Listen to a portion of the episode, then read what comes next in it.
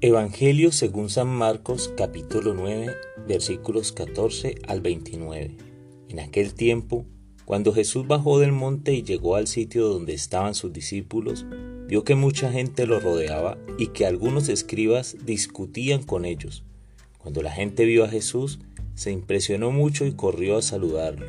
Él les preguntó, ¿de qué están discutiendo?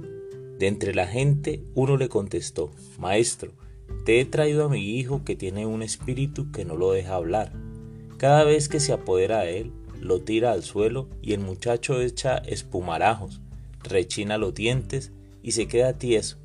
Les he pedido a tus discípulos que lo expusen, pero no han podido. Jesús les contestó, Gente incrédula, ¿hasta cuándo tendré que estar con ustedes? ¿Hasta cuándo tendré que soportarlos? Tráigame al muchacho, y se lo trajeron. En cuanto el espíritu vio a Jesús, se puso a retorcer al muchacho, lo derribó por tierra y lo revolcó, haciéndolo echar espumarajos. Jesús le preguntó al padre, ¿cuánto tiempo hace que le pasa esto? Contestó el padre, desde pequeño, y muchas veces lo ha arrojado al fuego y al agua para acabar con él. Por eso, si algo puedes, ten compasión de nosotros y ayúdanos. Jesús le replicó, ¿Qué quiere decir eso de si puedes? Todo es posible para el que tiene fe. Entonces el padre del muchacho exclamó entre lágrimas, Creo, Señor, pero dame tú la fe que me falta. Jesús al ver que la gente acudía corriendo, reprendió al espíritu inmundo diciéndole, Espíritu mudo y sordo, yo te lo mando, sal de él y no vuelvas a entrar en él. Entre gritos y convulsiones violentas salió el espíritu el muchacho se quedó como muerto, de modo que la mayoría decía que estaba muerto. Pero Jesús lo tomó de la mano, lo levantó y el muchacho se puso de pie. Al entrar en una casa con sus discípulos, esto le preguntaron a Jesús en privado, ¿por qué nosotros no pudimos expulsarlo? Él les respondió, esta clase de demonios no sale sino a fuerza de oración y de ayuno. Palabra del Señor.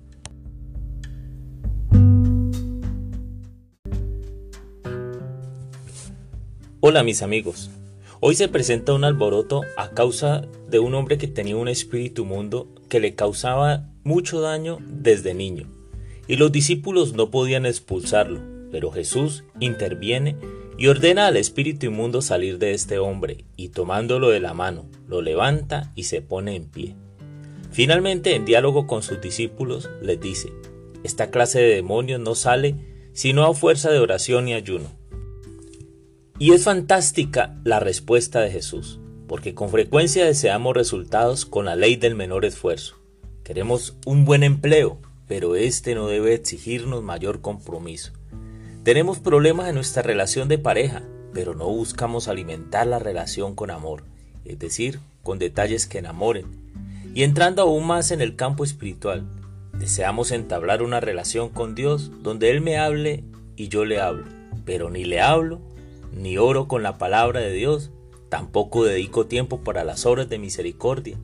Entonces, ¿cómo espero las bendiciones que liberan?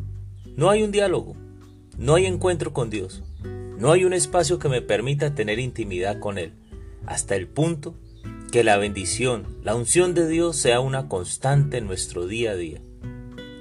Si tenemos este diálogo con Dios, si tenemos esta perseverancia, la disciplina, si incluimos en nuestra vida diaria el ayuno, la oración, las obras de misericordia, entonces podremos ver cómo no solo lo que consideramos fácil, sino también aquellas situaciones que consideramos complicadas son expulsadas de nuestra vida con la fe, como fruto de nuestra oración constante, de nuestra disciplina diaria y amorosa.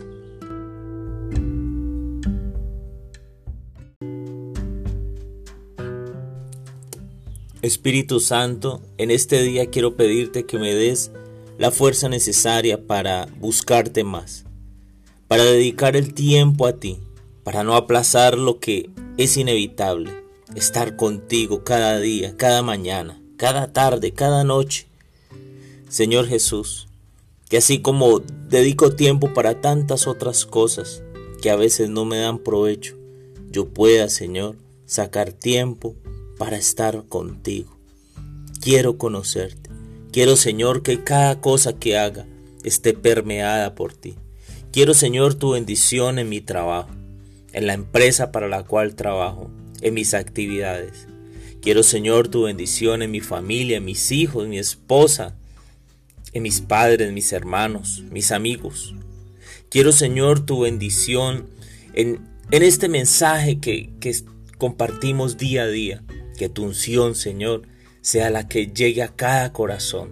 Que sea una palabra, una semilla que se siembre para la gloria tuya. Gracias, Señor, por escuchar mi oración. Te pido, Señor, también por aquellas cosas que vemos complicadas en este planeta Tierra, como son las guerras, como son la división y el odio.